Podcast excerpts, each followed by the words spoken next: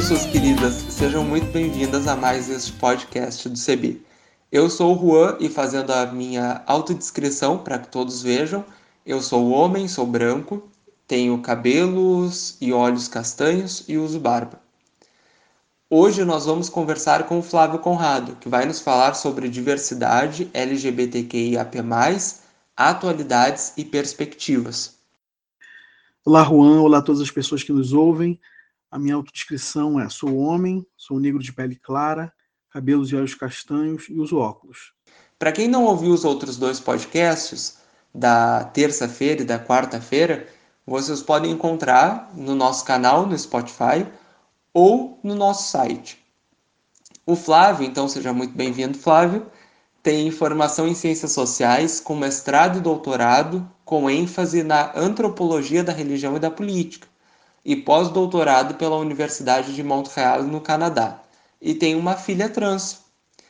Uh, eu gostaria de perguntar, Flávio, para iniciar nossa conversa, quais os três temas da atualidade que são imprescindíveis para tratar a respeito desta temática no ambiente familiar. Já que tu tens a experiência de ter uma filha trans, uh, quais são os tópicos que te parecem necessários para que a família tenha conhecimento para iniciar esse diálogo e tratar dessa situação? Seja muito bem-vindo. Obrigado, Juan, pela introdução e por trazer esse tema tão fundamental para a nossa reflexão. É, eu adoro o CEBI e é um grande prazer estar com vocês no podcast do CEBI. Então, você me pergunta sobre três temas, né? Eu diria que, em primeiro lugar, né, antes de tudo, o acolhimento. Né? Em qualquer espaço, é super importante que as pessoas LGBT+, se sintam acolhidas, né? se sintam bem-vindas, se sintam, se sintam amadas, mas especialmente no contexto familiar. Né?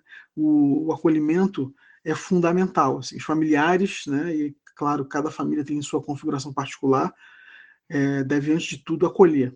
Né? Mostrar que o amor é o que determina tudo, né? vai ficar sempre em primeiro lugar.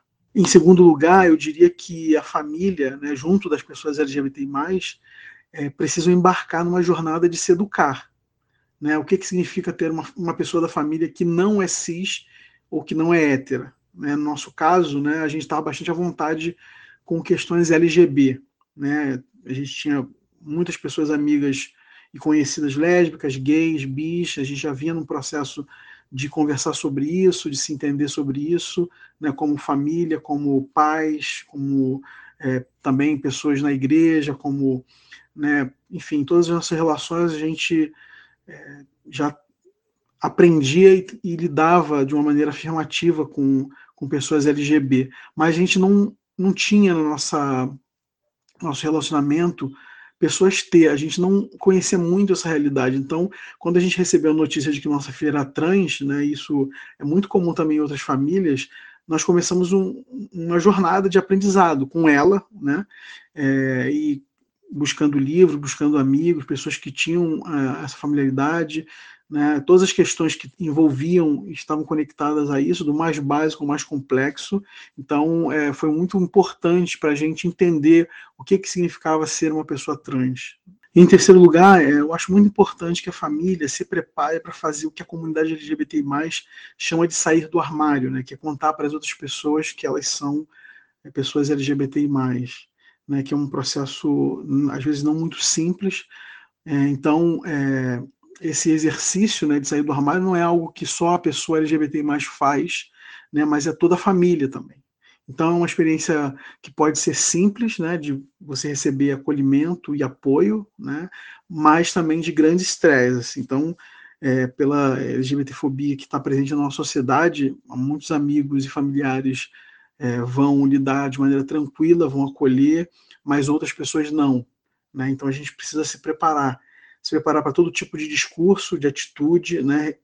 E aí estar é, tá preparado para receber é, é, alegria e acolhimento, mas também, né, quando isso não acontecer, ser firme, ter coragem, ter sabedoria, né, para lidar com essas demonstrações de desconforto ou até né, de violência homofóbica, LGBTfóbica. Então, aos poucos eh, nós vamos nos adaptando, né, vamos encontrando um jeito de lidar com todas as pessoas ao nosso redor, né, mas o mais importante é realmente a gente estar em paz conosco mesmo, com nossos filhos, filhas e filhos. Flávio, tu colocou como terceiro ponto da, das questões de destaque a família.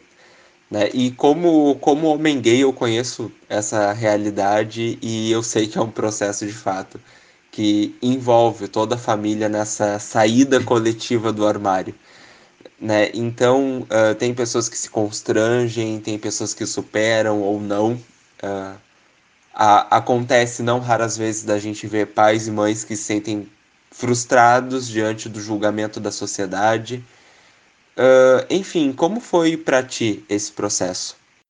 É, no meu caso, é, esse processo foi foi tranquilo, assim, relativamente tranquilo, porque é, como eu sou do campo da antropologia, então tenho, já tinha uma familiaridade com a discussão sobre esse tema, já vinha acompanhando também no campo dos direitos humanos, como essa discussão estava se desenvolvendo, direitos das pessoas da comunidade LGBTI+.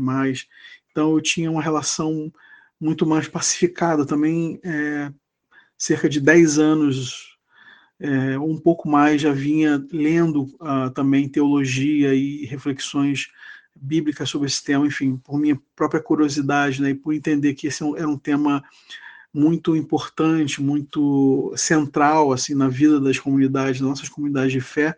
Então eu já vinha fazendo esse processo.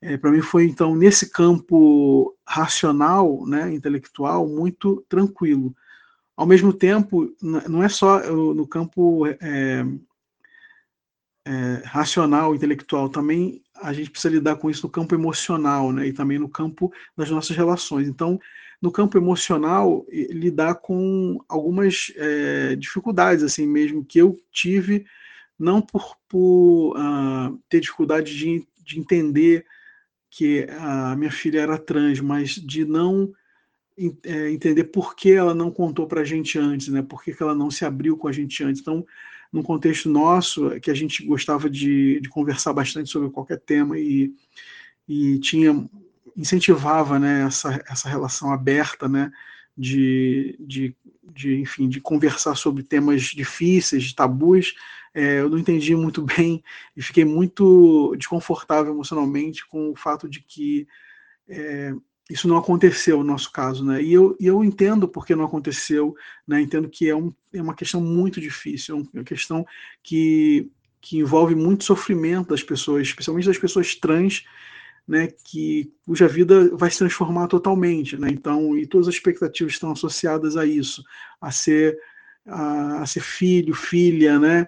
É, dependendo da família, então isso é muito muito complexo. Então é, essa dificuldade dela de conversar com a gente, né, abertamente, falar sobre a, a sua transgeneridade, sua condição, isso me, me deixou um pouco inquieto, né? Mas enfim, isso eu acho que faz parte exatamente de, de tudo que a gente vive na sociedade, né? As implicações que isso tem para nossa, as nossas relações. E, e, eu tinha também um pouco de, de, de não sofrimento, não diria sofrimento, mas é, ficava muito reflexivo né, e apreensivo, acho que um pouco essa é a palavra, apreensivo, a respeito de como que as pessoas iam lidar com isso, né, as pessoas do nosso círculo mais próximo, especialmente familiar. Né, então, isso era um tema muito, muito é difícil para a gente, foi difícil para a gente como família também lidar, né? E a gente quis fazer isso muito no tempo, no tempo dela, né? Acho que isso é uma coisa importante, né? É respeitar o tempo das pessoas, as pessoas LGBTI+, as pessoas que estão é, enfrentando todas essas, essas, transformações, né? E estão se colocando, né, para o mundo, estão muitas vezes descobrindo a sua sexualidade, mas também colocando isso para o mundo para sua família, para os seus amigos, para os seus círculos né, de relacionamento, como que é importante respeitar o tempo dessas pessoas. E a gente fez, tentou fazer muito isso, né? A gente queria, é, obviamente, contar para as pessoas para que ela pudesse é, também encontrar esse amparo né, num, num, âmbito mais amplo né, de amizade, de relacionamentos familiares, mas também a gente ficava, ficava apreensivo e, e, e, respeitou um pouco o tempo dela para que isso acontecesse na hora certa, e acho que aconteceu. Né? A gente teve essa grata surpresa de da maior parte dos nossos amigos muito íntimos né, e também familiares muito próximos de, de acolherem ela, né? É, a gente também, obviamente, que uh, no nosso caso, como o nosso convívio não é muito intenso, porque ela está vivendo hoje fora em outro país, então isso não acontece de uma maneira muito intensa. Mas nas, nas oportunidades que a gente teve de estar juntos, como família, como amigos, é, ela sentiu bem, isso para a gente que importa, né?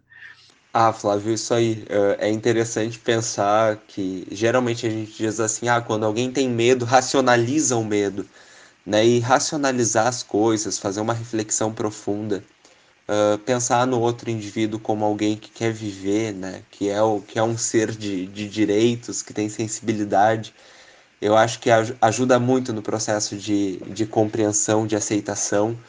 Uh, e no último encontro, a gente pediu que a, que a Gabriela, que ela desse uma, uma frase, uma mensagem para as pessoas trans. E agora eu estou falando com alguém que é um pai de uma pessoa trans. Então, que recado tu deixaria para os pais, para as famílias que estão acompanhando uma pessoa que é trans nesse processo? O que eu diria para os pais e mães? É, acho que eu já falei algumas coisas aqui, eu vou tentar ampliar. Eu acho que uma das coisas é o amor, né? Acho que essa, essa mensagem, essa é, comunicar o amor, esse acolhimento incondicional é muito importante para as pessoas trans, né, que estão vivendo transformações muito profundas, né, e, e é, muitas vezes ansiosas por, por é, na expectativa de como as pessoas vão lidar com isso, como as pessoas vão tratá-las, né. Então, como a gente vive numa sociedade muito transfóbica, eu acho que é muito importante a gente garantir que dentro de casa, né, por mais que a gente vai errar, por mais que a gente vá procurar ainda aprender muita coisa, que a gente vai ser super aberto, que a gente vai tentar demonstrar ao máximo esse amor, esse acolhimento. Então, são muitas questões que estão envolvidas né, nessa transformação é, das pessoas trans. Então, acho na transição, né, como a gente diz. Então, é muito importante que a gente garanta que, esse, que, que as pessoas trans, nossos filhos e filhas, estão em espaços seguros, né, acolhedores, né, é, amorosos, né? Isso, isso acho que é o mais importante e, e claro, claro que os pais e as mães estão também podem viver momentos, né? E, e ter dificuldades é, de entender e de, de lidar com, com todas, essas, todas essas informações da transição. Mas eu acho que a gente precisa entender que não é sobre a gente, né, ou, mas é sobre as pessoas, sobre os nossos filhos. Né? Eles estão sofrendo muito, ou eles estão num processo de também de, de é, desabrochar, né? para a vida, por, exatamente por é, assumir né, o, se pacificar quanto à questão do seu gênero. Então, acho, acho muito importante que a gente é, contribua com esse processo, né, é, mandando assim, sempre mensagens e, e, nas nossas atitudes, nossos gestos, demonstrando amor e acolhimento. E além do que eu falei sobre né, se educar e, e tentar se preparar para lidar com, com a saída do armário, né, de, de conversar com as pessoas próximas, é, sobre isso. Eu acho que a gente precisa ter muita paciência conosco mesmos, assim, né? Não só com os nossos filhos, nossas filhas, mas também conosco, assim, né? Acho que a gente passa, pais e mães, por muitas coisas na vida, né? A gente a gente é, constrói muitas expectativas, né, em relação aos nossos filhos, né? A gente tem, tem muitas, muitos sonhos, a gente tem, a gente tem muitas ideias sobre como, como lidar e, e a gente também não quer repetir erros que os nossos pais, né, nossas mães cometeram, né? Então eu acho que é um processo de, de reaprendizagem, eu acho, da relação pai-filho, né? Mãe filha, mãe filho, mãe, pai filha. Eu acho que é, é, isso que eu tenho vivido assim, né? É um, é um novo aprendizado e eu acho que a gente precisa ter paciência, né? Para viver esses, esses momentos de dor e viver os momentos também de alegria, né? Sabendo que a gente vai uma hora é, se encontrar assim, de uma maneira mais plena e a gente vai é, se compreender de uma maneira mais plena. Mas eu acho que é, a gente precisa realmente colocar no centro da, dessa questão essa, essa pessoa, né, o nosso filho, nossa filha que está vivendo essa situação e tentar protegê-lo, protegê-la, né, o mais possível, obviamente, e é, é ser muito sábio assim nessa relação, né, para que a gente não traga mais um fator de ansiedade, né, de, de é, dificuldades, né, de problemas para que essa pessoa possa experimentar esse, esse momento né, de transição, né, de maneira que ela possa poder florescer e desabrochar de uma maneira é, bonita, né, para a vida, né, plena. E a gente acha que, é, sendo pessoas cristãs, né, acho que a gente precisa é, enfim, buscar apoio pastoral, né, apoio é, de amigos, pessoas cristãs que estão do nosso lado, que a gente sabe que vai se colocar do nosso lado, né, e é, conversar, se abrir, né, buscar terapia é sempre muito importante, é, se a gente tem oportunidade, se a gente tem recursos, se a gente tem condições, buscar esse, essa ajuda, né, terapêutica, e que isso pode ajudar muito a gente a, a, a nos compreendermos, né, compreender a situação, né? Enfim, então é, é, um, é um momento que a gente precisa ter muita paciência e, e eu acho que assim é, a maioria das pessoas que eu conheço, né, que tem filhas trans, filhos trans, eu acho que são pessoas que vão aos poucos encontrando o caminho, né? Encontrando o caminho. Claro, a gente vive numa sociedade difícil, complicada, transfóbica, né? A gente sempre vai estar preocupado como pai, como mãe, sobre como o nosso nosso filho, nossa filha está vivendo, está, né? É, se relacionando, se vai ser respeitado, se não vai ser respeitado, se vai sofrer violência ou não.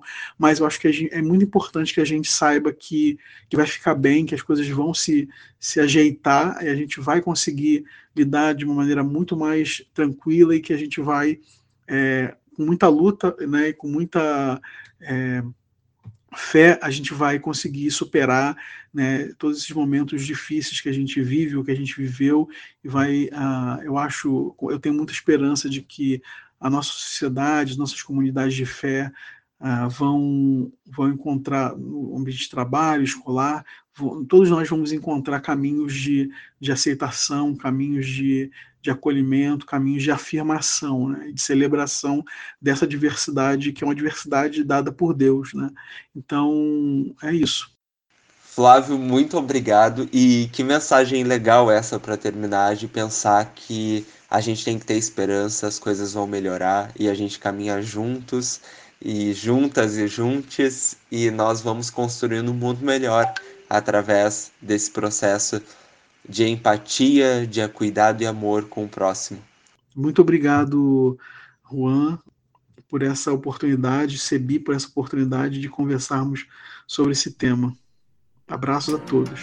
Gente, muito obrigado por terem nos escutado. Tenham todos e todas um ótimo dia. Um abração e até amanhã para o nosso último episódio com o Luan Laison. A gente tá tão gostoso, encontrando pra se amar toda semana. Mas eu sei que você já tem um namorado. Também sei que ele não quer me ver do seu lado. Quando se encontra um amor desses que abala o seu mundo, coração chega sem bate acelerado. Vai contando os ponteiros pra ficar do teu lado. Eu quero ser seu amor, não importa o que aconteça. Mas pra isso vingar tem que ser diferente. Cada um de nós dois tem que pensar mais um pouco